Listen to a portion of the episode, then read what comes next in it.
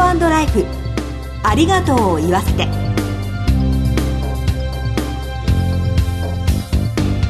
こんにちは。番組パーソナリティの栗林さみです。前回に引き続きコメンテーターは全日本総産業協同組合連合会幹事の為永信夫さんです。よろしくお願いします。全総連の為永信夫です。よろしくお願いします。前回はタレントの関根勤さんから同じ芸能界でご活躍されている娘のマリさんとの心温まるエピソードを伺いました。関根さんからのお話からはご家族への愛と笑いがあふれるご家庭の様子が伝わってきますよね。そうですね。家族のお話をされる時の関根さんのお顔本当に素敵でしたね。そうですよね、はい、今回も引き続き関根勤さんをゲストにお迎えしまして大切な方との絆出会いなどについてお話しいただく予定です。早速この後ご登場いただきます。お楽しみに。ハートライフありがとうを言わせて。この番組は安心と信頼のお葬式全総連全日本総裁業協同組合連合会の提供でお送りします。改めまして番組パーソナリティの栗林さみです。全総連の為永信夫です。よろしくお願いします。よろしくお願いします。では早速ゲストをご紹介しましょう。前回に引き続きタレントの関根勤さんです。どうぞよろしくお願いします。よろしくお願いいたします。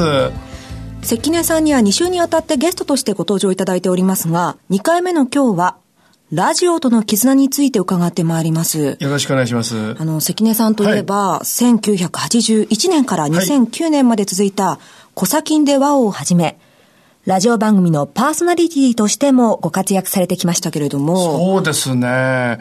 ラジオの方がブレイク先ですね。あの、テレビ、21でテレビには出てたんですけども、えー、いまいちね、なんかこう、世間に伝わらなくて。で、27でラジオに出てから、ラジオの方がこう、分かってもらえたというか、喜んでもらえたというか、ラジオの方がベースになってます。ああそうなんですね。コサキンでワオは、最初はピッチヒッター、そうなんですよ。あの、TBS のね、松宮和彦さんっていう方が、僕と同い年なんですけども、えー、第二の久米宏にすると、TBS が。で、才能もあったし、素晴らしかったんで、月曜から金曜日までの夜は友達という、帯の生番組を彼がやってたわけですよ。そしたらね、ベスト10って入り、始まりましたよね、あの、歌のやつ。あれがね、視聴率がすごい視聴率だったんですよ。で、スタジオに来れない、要するに地方でコンサートやってたり、やってる人は地方からの中継だ。そこに松宮君を使おうと、TBS は。追っかけマン松宮和彦ですって言って出ると、30%の番組にテレビに出られるわけですよ。その木曜日生ですから、はい、木曜日にパーソナリティどうすると。その時に、まあ僕とか小坂井君が TBS にちょりちょりちょりちょり出てたんですよ。うん、うろうろしてたんです。うん、じゃああの二人年も近いし、松宮君と。はい、いいんじゃないかってんで。で、僕は松宮君と、あの、銀座なので一緒にやってたんで、はい、で、やったんですけども、うん、松宮君のファンですから聞いてるのが。そうですね、えー、そこに入ってたわけですもんね。はい。で、も僕らもカチカチになっちゃって、タキシード着て喋ってるみたいなカチカチなもう普段の喋りとは違うのやって、めっちゃくちゃ怒られて、事務所の人に。それで、制作室に行くと、はがきが、当時はがきでしたから、月火水ってね、20センチぐらいはがき来てるんですよ。それで、金曜日も同じぐらいあるんですよ。で、僕らのとこね、ゼロに見えるんですよ。それで恐る恐る近づくと、2枚あるんですよ。うまくいかないんですよ。二人とも。で、僕が辛くて、小坂井君に提案したんですね。今僕らの立場で、事務所にね、辞めたいんですと。言ったら、ふざけんなと。こんだけのいい番組をね、お前ら、新人が何が辞めたいだバカ野郎って言われちゃうと。怒られるから、僕らクビになる方向で進めてってもいいかな。もう、むちゃくちゃやっちゃって、クビになろうよと。小坂井君いいかなって言ったら、僕も辛かったんですよって言って、やりましょうって言って、それまできちんと喋ってたのが急に、うわーって言ったり、わけのわかんないことをわめき出したんですよ。はい。そしたらね、あれまだクビになんないな、まだクビになんないなって、どんどんエスカレートしてったら、ある時ハガキが増えて、急になんか人気出てきて、変な放送だっつって。そして27年半続いたんですよね。そっから。経緯だったんですね。はい。だから僕いつも小坂井君にね、あの、感謝の意味を込めて喋ってるんです。ああ、いろいろあったんだなっていうふうに今そうなんですよね。だから小坂井君とは友達で、その、コンビを組むなんていうことも言われまして、それでやってたんですよね。で、日頃、ネタができなくて騒いでたんですよ。バカなことやったり。はい、で、それをそのままラジオに持ってきちゃったんですね。あそれで、その2年後ですか。黒子とグレコで、金床で、あの、やるようになって、2年以上、その、一緒にコントやってたんで、コンビネーションができてたんで、すぐできるようになったんですよ。だからラジオのおかげはあるんですよね。まあ、そういう意味では、そのね、先ほどもおっしゃってましたけれども、そのラジオがベースになってっていうのは、はい。曖昧につながっているとそうなんですよ。すね、あの、まあ、ラジオにご出演されて、はい、いろいろな方にきっと出会ったと思うんですけれども、はいえ印象的なことって松本幸四郎さんです。60歳の時に、ゲストで来られたんですよ。あんな若い60歳、世の中にいるのかっていうぐらい。それで、もう松本幸四郎さんといえば僕染五郎時代から見てますからね、松たか子さんのお父さんですよ。で、まああの、ラジオでもね、松たか子さんとか、その、お兄さんの染五郎さんの話とかいろいろやってたんですよ。まああの、ひどいラジオですから。それでまあお父さんを呼ぼうっていうことでね、来てくれたわけですよ。松たか子の元だとかってことでね、源だというか。本当に楽しい方で、僕はもう重鎮だから、すごいなんかこう、歌舞伎界の話とかそういう重々しい話をしてくれるのかなと思ったら、いきなり会ったら、いやー、関根さん、本当日本一ね、爪入りが似合う、あなたはタレントさんです。でそれね、僕爪入り来たのね、はい、金床の1回目に、はい、かなえちゃんの恋人役で1回出ただけなんですよ。それで、萩本さんに、どうも違和感があるなと、お前何歳なんだって言ったら29ですって言って、ふざけんなお前、29がお前高校1年生できるかっつって、クビになったんですよ。そのイメージを、いやー、関根さん本当にね、いやー、爪入りが日本一目立つ。日本一も。そこそこで軽く喋って、しかしすごいですね。もう染五郎さんも家へ帰ったらね、あそのその頃は幸四郎さん、もう高子さんもいるし、もうそれから染五郎さん、大変ですよね。いや、寂しいもんですよ。もう僕は家へ帰ってくるとね、さーっていなくなっちゃうから、リビングから。いやー、そんなもんですよ。それね、すんごい軽くて柔らかくて。あんな素敵な60になりたいなと思いましたよ。そういう松本幸四郎さんとの出会いがあり、はいまあ、いろいろな方と今まで出会ってきて、えきっとそこから吸収することもそれぞれあったんでしょうね。そうですね。あの、水木一郎さんは、24時間テレビで、ヒーローの歌を歌ってたんですけども、メドレー歌ったんですよ。そうすると途中で、仮面ライダーなんとかと言うと、叫ぶんですけども、叫んだ後、すごい照れくさそうに下向いてたんですよ。で、それを小坂井くんに、水木さん、見たっつって、いや、本当に下向いてさ、うつむいてるあれがめっちゃ面白かったよねって言ったら、ゲストで来てくれまして。ディレクターがブッキングしてくれまして。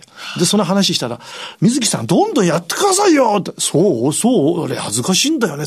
恥ずかしくないですよって言ったら、水木一郎さん、僕らの番組来てから兄貴になっちゃって、ゼーッととか、あれだ、マジンガー Z ですね。そう、マジンガー Z。マジンガー Z も、マジンガー Z って言った後下向いてね、はにかんでたんですよ、昔は。それがもうはにかまなくなって。もうそれから、水木さん、俺は変わったっつって。ありがとうっつって。人が変わるその瞬間っていうのも。僕らが変えちゃったんですよ。あれが最高ですとか、照れないでくださいって言ったら、そうそうつって。まあもともと明るい性格だったんでしょうけども、はい、冠二郎さんも炎で、I like 演歌って僕、紅白歌合戦見てたらいきなり英語が出てきたから、びっくりしちゃって、ひっくり返ったんですよ。で、それを小坂君に話したら、また、冠さん来て、で、冠さんがめちゃくちゃ面白い人で、はい、うちらのリスナーももう冠さんもう一回呼んでくれっつって、で、あだ名つけて、あの、演歌界のホイットニー・ヒューストンつって。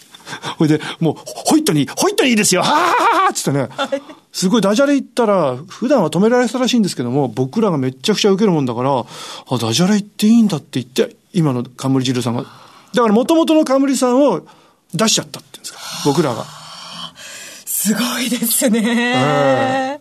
ある意味、キャラクターをね、形成したわけですもんね。本物を出しちゃったっていう。もともと持ってたものをね。作ったんじゃなくて。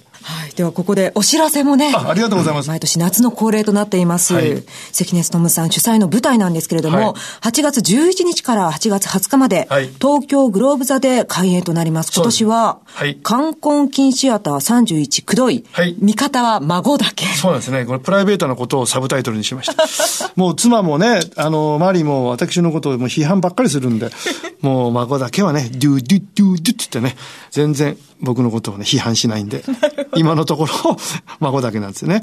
まあ、この内容はまあ、平成元年からね、まあ、畑してやってるんですけども、本当にくどい、えー、どうしようもない、あの、バカバカしい舞台でして、いや、これね、本当にあの、声を大にしてですね、皆さん来てくださいって言えないのは辛いんですよ。うん、もうね、中にはね、普段の男の方が、彼女を連れてきたんですよ。はい、見せたいって言って。そしたらね、二つ出し物見たら、もう無理っつってね、帰っちゃった人いるんですよ。毎年ね、帰ってる人いるんです。何人か。はい。で、お叱り受けたこともあるんですよ。えー、だから、非常にね、お客さんを選んでしまう舞台というかね。えー、一般的な人はもう本当に耐えられないと思います。まあ、それだけになんでしょうね。もう癖になっちゃう人もいるわけですよね。唯一ラッキーけど見られる舞台と言ってもいいんですけどね。うん、あとはキャイン、ズン、ええ、なかなか手だれのコメディアンが。豪華ですね。はい。岩井川とかね。うん、ええ、稲村亜美ちゃんなんていうね。あ彼女も朝日閣なんで出てもらって、非常に天然で。アマンダなんかも出てますけど。だから女の子は可愛いんですよ。男はもうへ汚いのばっかりですね。では、女性もそして男性もね、ぜひ、そうですね。なんか怖いもの見たさの人だけにお願いしたいします。ぜひ足を運んでください。はい、8月11日から8月20日まで東京グローブ座で開演です。ぜひ足を運んでいただきたいと思います。